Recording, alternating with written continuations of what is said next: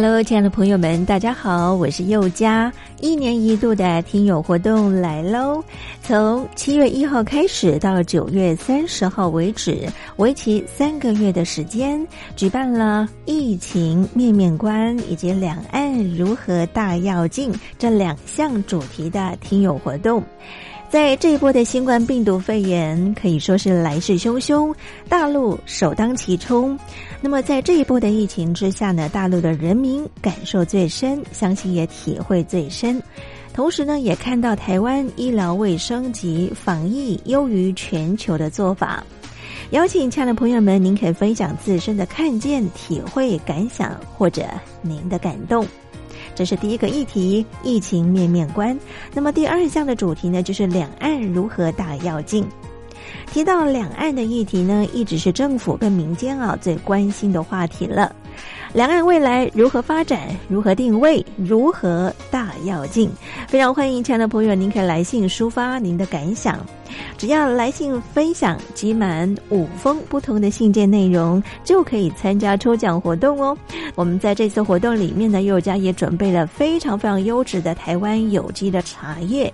像现在呢，要喝到无毒健康的有机茶呢，是非常不容易的。所以呢，佑家希望能够将好东西和好朋友分享。欢迎亲爱的朋友们踊跃来信，来信越多，中奖机会就越大哦。好，来信的时候您可以寄到台北邮政一七零零号信箱，台北邮政一七零零号信箱，或者您也可以透邮电子邮件信箱寄到 l i l i 三二九小老鼠 m s 四五点 h i n e t 点 n e t，也就是 lily 三二九 eight m s 四五打 hi net 打 net。注明是要写给我又加收，又呢是一个宝盖头，里面一个有没有的有，富有的有，家呢是人字边，一代家人的家。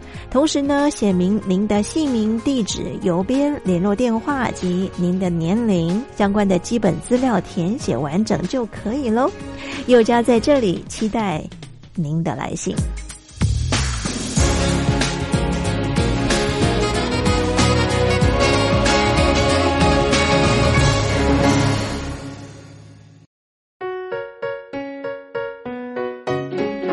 一沙一世界，一花一天堂。欢迎来到光华小学堂。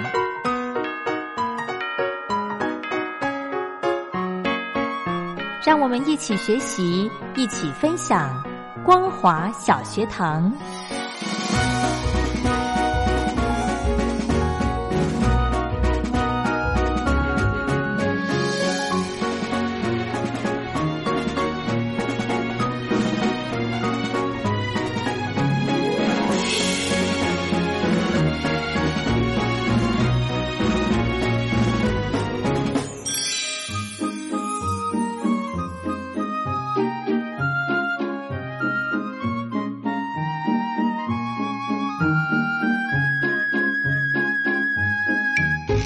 Hello，听众朋友，大家好，欢迎收听光华小学堂，我是黄轩，非常开心呢，我们可以在每个礼拜二的时间，可以跟着我们财团法人中华民国消费者文教基金会的律师们一起来充实我们的消费知识，保障你我的权益。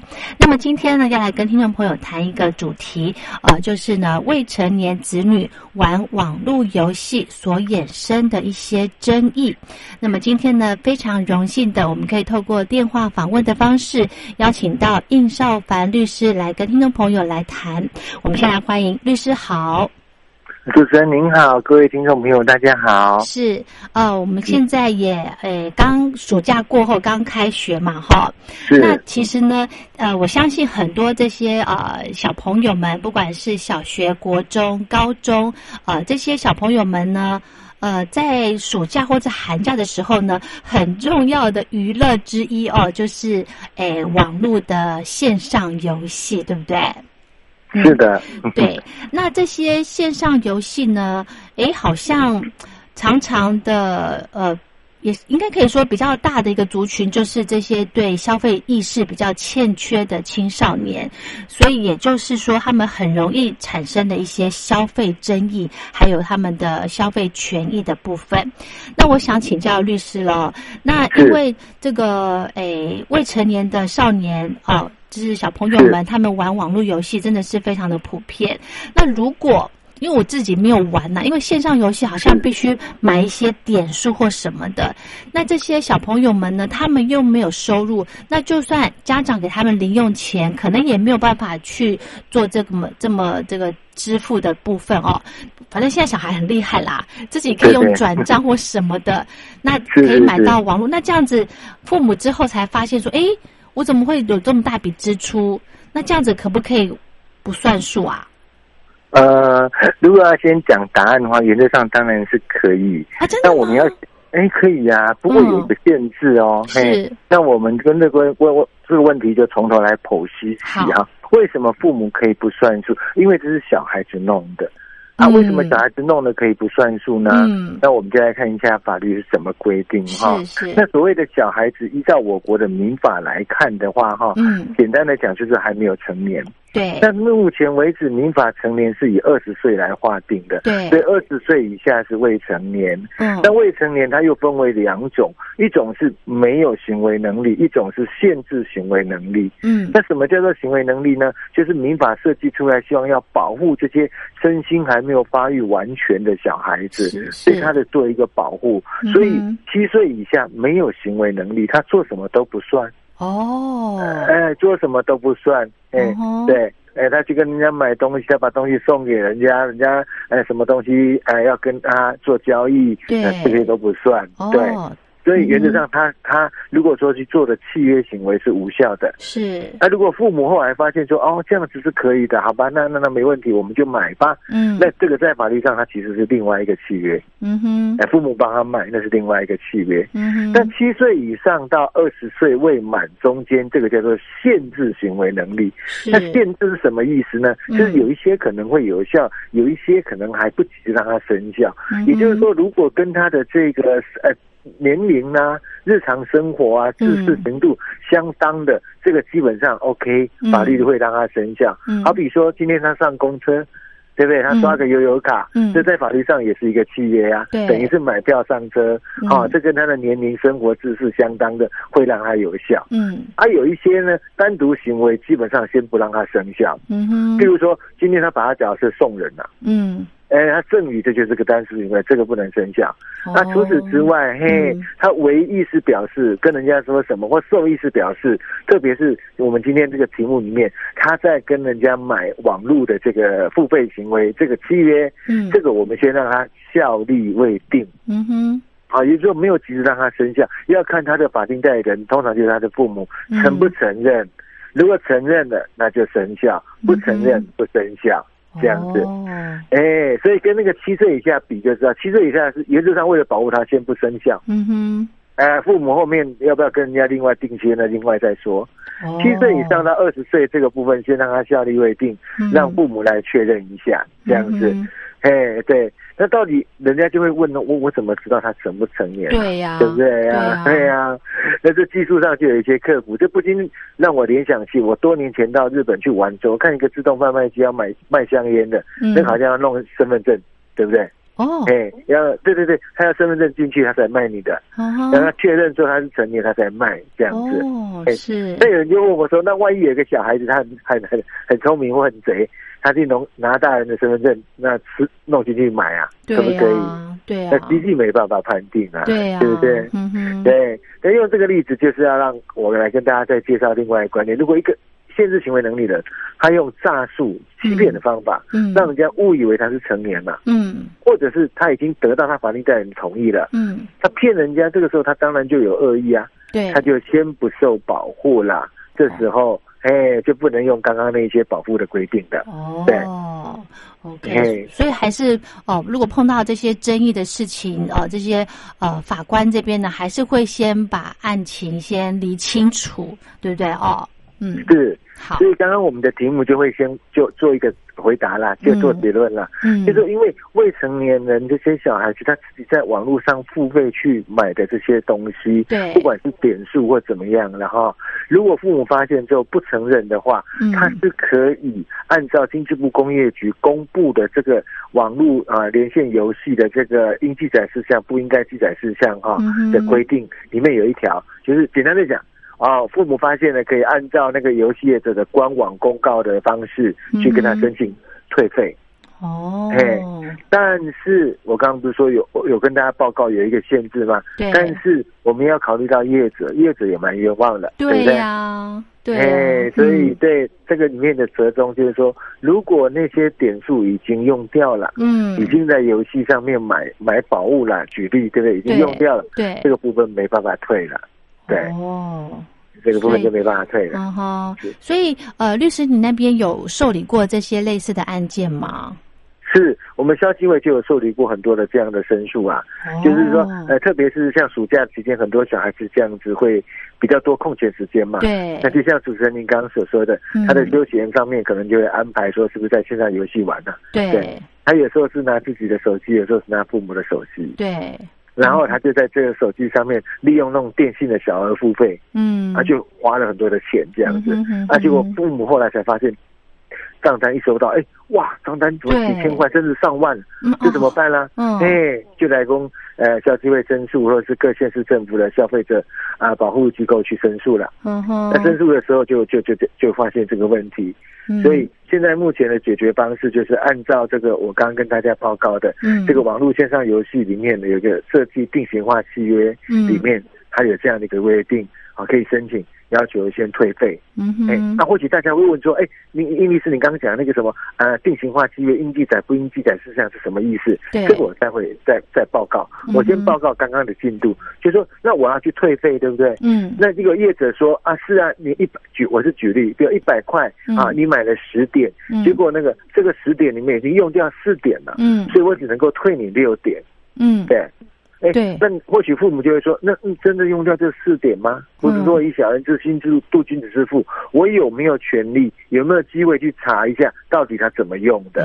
哎那针对这个，嘿，我想大家会先想有疑问，我先回答。好，哎，答案是可以的，哦就按照我刚刚所讲的这个定型化契约应记载不应该记载事项里面，他有讲，就是说他有要求这些业者必须要把这个游戏的历程给保留下来，至少三十天，哦。哎，保留下来。啊。那么我们可以按照这个啊规定来跟他申请啊，我可以用书面的方式，可以用网络跟他申请的方式，或者我自己干脆自己跑一趟他们公司，嗯哼，好，跟他提出这个申请，要求要查阅啊，大家把这个东西调出来看，就不要花了嘛，嗯对不对？是不是真的？在十点里面用掉四点呢、对只剩下六点呢、嗯对嗯。那有人又问，那我这个查阅业者可不可以跟我收费啊？他会不会跟我说我要查这个东西很麻烦啦、对呀，哎，我要人力物力调出来，所以麻烦嗯查这个东西要六千，哎，手续费六千块，嗯哎呦可以这样开吗？哦哟，不行不行不行，嗯这里面也有规定，嗯所以它最多的话是两百。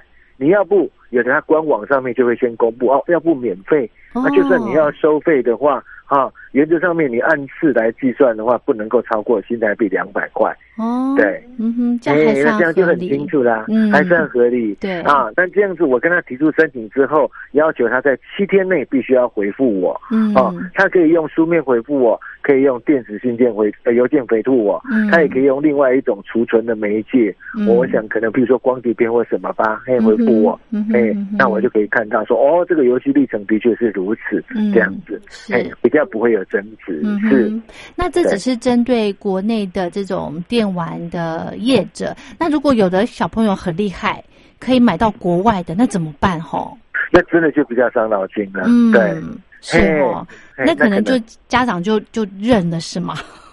也倒不是认了啦，嗯因为国外还是有国外的规范，只不过说我刚刚跟大家报告的这些就没有办法去规范到国外的业者，是，没错吧？嗯对嘿而我刚刚欠大家一个解释，就是说，哎，这是什么东西？殷律师跟我讲一下吧。嗯好、嗯那经济部商业局为什么会公布这个？啊、工业局为什么会公布这个？嗯那其实是因为说哈啊，我先举个例子，像我们是消基会嘛，是对不对？那我们的中央的啊单位呃政府这边是行政院的消保会，嗯行政院消保会它按期哈、就常常会召集一些专家业者。好，嗯。一起来开会，嗯。针对于我们日常生活中所可能会产生的这些交易或消费行为，嗯。然后可能背后是不是要有一些规范，那设计出来，大家讨论一下，然后弄一个契约给大家做参考，这样子。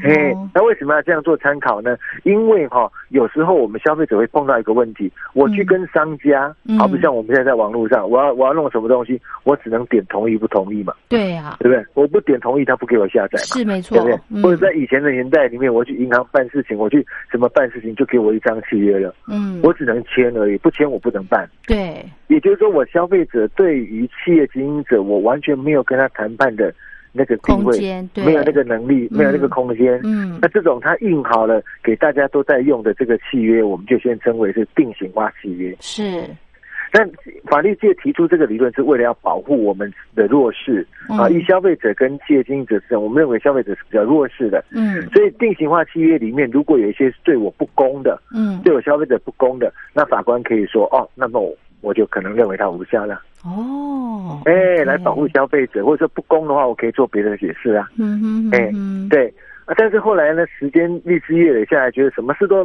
都要弄到法官，什么事都要弄到最后也不太好吧，嗯对不对？嗯要不就干脆大家先讨论一下，嗯哎，这个契约到底怎么定会比较好，嗯对不对？嗯嗯所以就是我刚刚所说的，行政院的消保会，他有时候会针对一些啊日常生活需要的这个契约，定一个、呃呃这个格式哈、嗯来给大家做参考。它就是定型化契约的一个范本。嗯，那这个范本有没有拘束啊？哎，就是说是不是一定要这样子定？如果我不按照他那个契约的话，嗯定是不是就无效？嗯譬如说我买我买二手车，譬如说我去补习班要嗯要要上课，嗯哎，我没有用这个契约，是不是就无效？倒也不是，因为它毕竟没有强制力。对不对哦，哎，可是我们又怕，那你你你你给放放出他们自己乱定的话，是不是侵害到消费者？嗯所以他除了制定这个范本之外，还会再公布应记载事项、不应记载事项。哦所以应记载、不应记载就是底线。原则上你们自己要怎么定，我不管你们嗯哼，啊，我没有权利拘束你。你愿意参考我的范本，那是最好，我也努力设计出来给你们参考。嗯，但是你们定的东西对消费者不能够超过这个底线，嗯至少要记载这些，而且不能够约定这些。嗯，那像我刚刚跟大家报告的就是说啊，父母可以去要求退费，就是应记载事项里面的。嗯啊，而且刚刚刚跟大家另外报告的时候，我们可以要求查阅游戏的这个过程，对哦，这也是这个应记载事项里面的。哦对哎，这样感觉好像还对消费者还蛮有保障的哈。是嗯没错，嗯哎，它就是最低的一个底线。嗯，如果时间允许，我跟大家做做多多做一个解释，就是说好，好比像我们常听到劳基法，劳基法是什么意思？那个“基”是什么意思？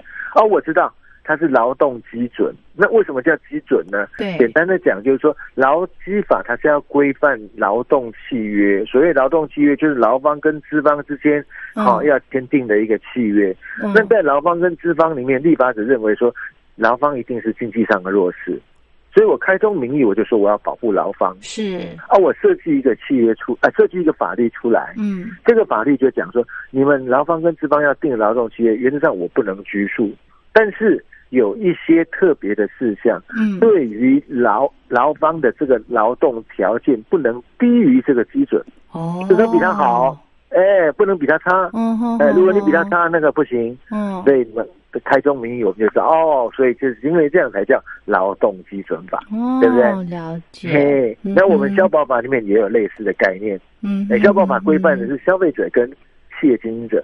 那诚如刚刚跟大家报告，我们认为说消费者相对而言应该是弱势，是对不对是哎，就是基于这样的一个上位的思想衍生出来，我们今天的这些东西的，是嗯哼哼好，我们刚刚有提到呢，这个诶要注意小额付费的这个安全性哦，这可以怎么样来处理呢？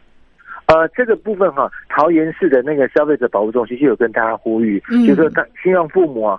啊、要注意小孩子的手机使用方式，特别是小额电信付费。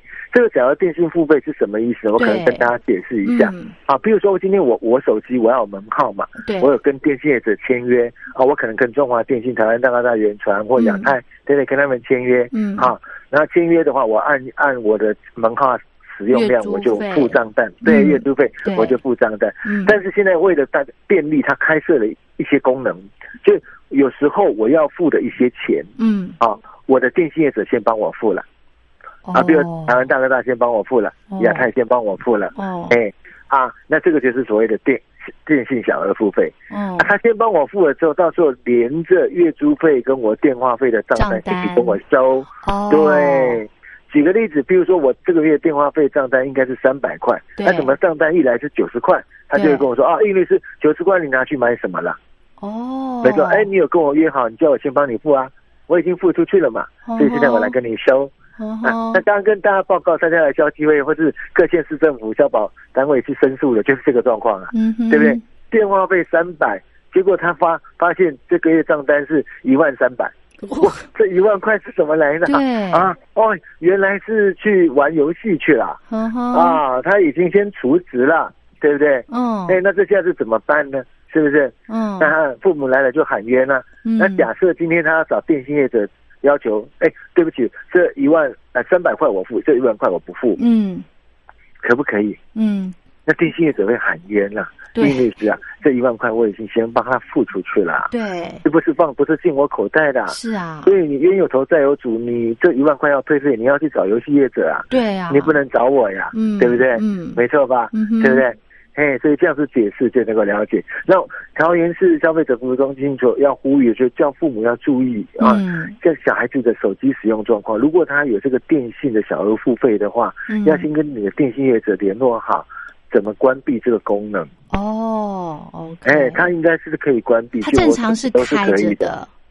他正常是各个业者，我不知道是不是都开或关。哦，我呢，嘿。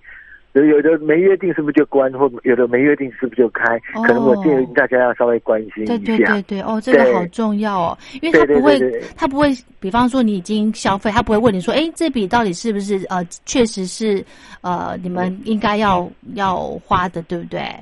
对，因为我我我我透过手机，我我要做这些消费行为的时候，我只要我我要付，他就帮我付出去了。他不用认证哦。诶，因为它是手机啊，它有个人的一些私密性。我猜有的手机会有一些认证或者是安全设施的功能，我猜会有。对啊，总之有的小孩子很厉害嘛，他就有办法，他说他爸的密码，他说他妈的密码，或者甚至这只手机是他的啊，对不对？他的门号啊，对不对？哎，就有点像信用卡一样，对不对？我们买东西，信用卡公司、银行其实是先帮我们付钱，然后来跟我们收，对不对？所以在这里我们就有另外一个呼吁了。我就我所知，有一些信用卡，它比较重视这个服务的品质，它提出一个功能，就是有争议的消费，我先帮你 hold 住。哦，是他们信用卡公司判断。信用卡，对对对对对对，信用卡不不不是他判断，就是他开放这个功能。嗯，好比像撕卡零风险。对。他说，如果你撕卡之后二十四小时，你跟我通报撕卡，对不对？嗯。人家盗刷那些，我不会要你付。OK。哎呀，保险 cover 掉。对对对。是不是？或者说有一些争议的消费，我认为这个东西有问题，抱歉，信用卡公司你先帮不要帮我付钱，对不对？他会开放这些功能的。嗯嗯。是。那有时候，嘿，对对对对，蛮好的。那电信业者是不是也可以考虑开放啊？是啊，对啊，因为其实可以，其实可以从这个账单或者是你消费的习惯就可以判定的嘛，吼。是，嗯，这个我们也是一个建议啦，哦，对对对，哎，秉持这个社会的服务的精神嘛，对，也是一个社会的责任跟良心，嗯，甚至搞不好有时候有些信用卡哈，我们办副卡，那个副卡是有刷卡额度的嘛，对对，可以限制，对不对？对，哎，那假设电信业者是不是可以考虑啊？父母来跟电信业者约定，我这门号给小孩子的，那完全不给他一个小额付费，好像我怕也不太方便，嗯那我能不能约定啊？它的额度是多少啊？对，一个上限哈。哎，对对对，这个我就我我我我不我不知道是每家业者都有了，我不知道。哎，但从法律上并不是不行。对，没错吧？所以我们就哎，我们就可以做一个呼吁跟建议，看他们愿意多提供这些服务，也省掉了日后的一些争执这个麻烦嘛，对不对？对，真的非常的好。好，那我们今天呢，那律师还有没有什么要补充的吗？呃，谢谢您，大概这样这个部分就够 OK 了。好，那其实呢，我们真的要呼吁全国的家长哈，除了这个要求我们小朋友的上网时间之外呢，也不要让他们太长的时间迷恋迷恋在这个网络游戏哈。其实这个对身体健康是一个呃伤害啦。那也不要想说，因为在这个过游戏的过程中呢，呃，搞不好会被一些陌生人给诱导，或者是。或者是呃，甚至被诈骗这种情况，对不对？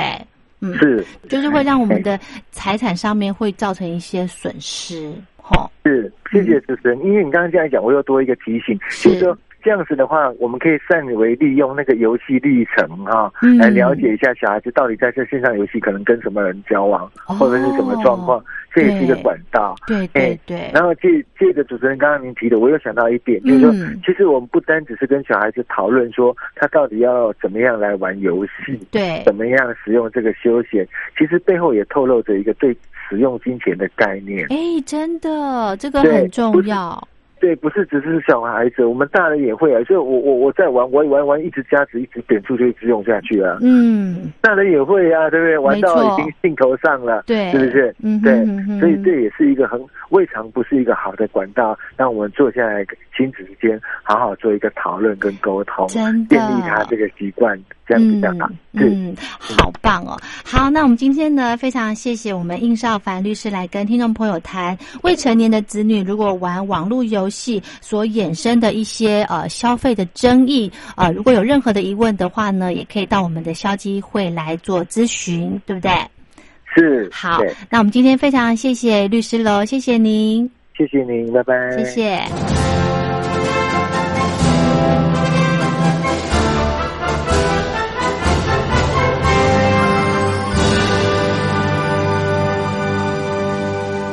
你脱贫了吗？年轻时候的习近平就深知贫困之苦。我当时和村民们辛苦劳作，目的就是让生活过得好一些。因此，扶贫一直是习近平的重要工作。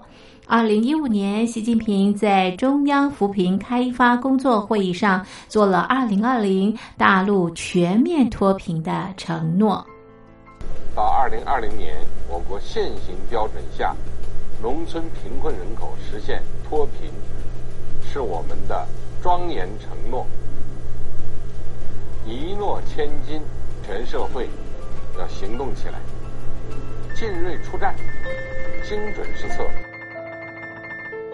于是，一场脱贫攻坚战席卷大陆。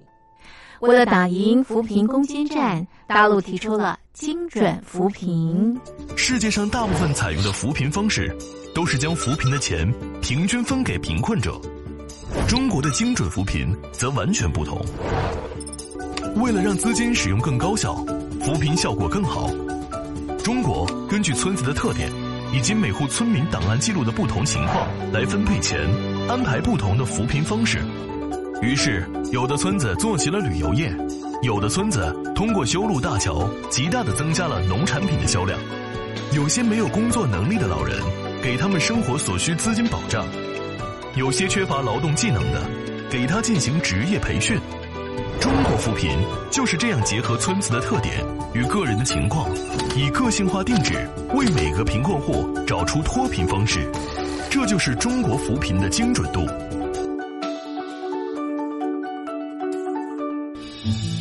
位在山东偏远内陆地区的曹县，二零一七年以七十四个淘宝村名列全中国十大淘宝村群聚第三位，因而摆脱贫困的命运。丁楼村是曹县淘宝村的鼻祖，全村有九成多的家庭在家开网店，大多以服装加工业为主，并形成产业，带动周边乡镇跟进发展，连人口都跟着回流，大学生和外出务工青年纷纷返乡创业。二零一六年，丁楼村的全年电商销售额已高达三个亿，产品远销十多个国家和地区。百分之八十以上的人家拥有私家车。从二零一六年到二零一九年，大陆累计发放三千八百多亿人民币，并动员大量人力，全力扶贫。今年就是二零二零年，大陆彻底脱贫奔小康了吗？大陆国务院总理李克强在今年人大会议闭幕后的中外记者会上，他是这么说的：“中国是一个人口众多的发展中国家，我们人均年收入的平均水平是三万元人民币，但是有六亿人每个月的收入也就是一千元，一千元。”在一个中等城市，可能租房都困难。现在又碰到疫情，其中有一位农民工说他五十多岁了，在外打工三十多年，每年如此，但今年就没有找到工作，全家都陷入困境。哎，听众朋友，你脱贫了吗？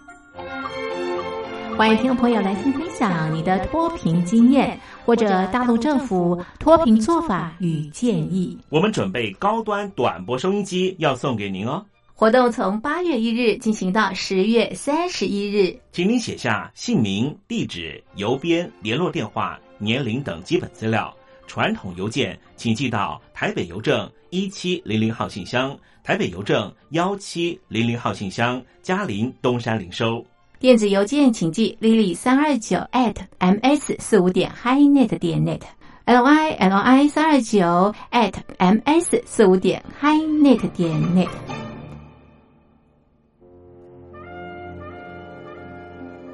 你脱贫了吗？大陆全面脱贫了吗？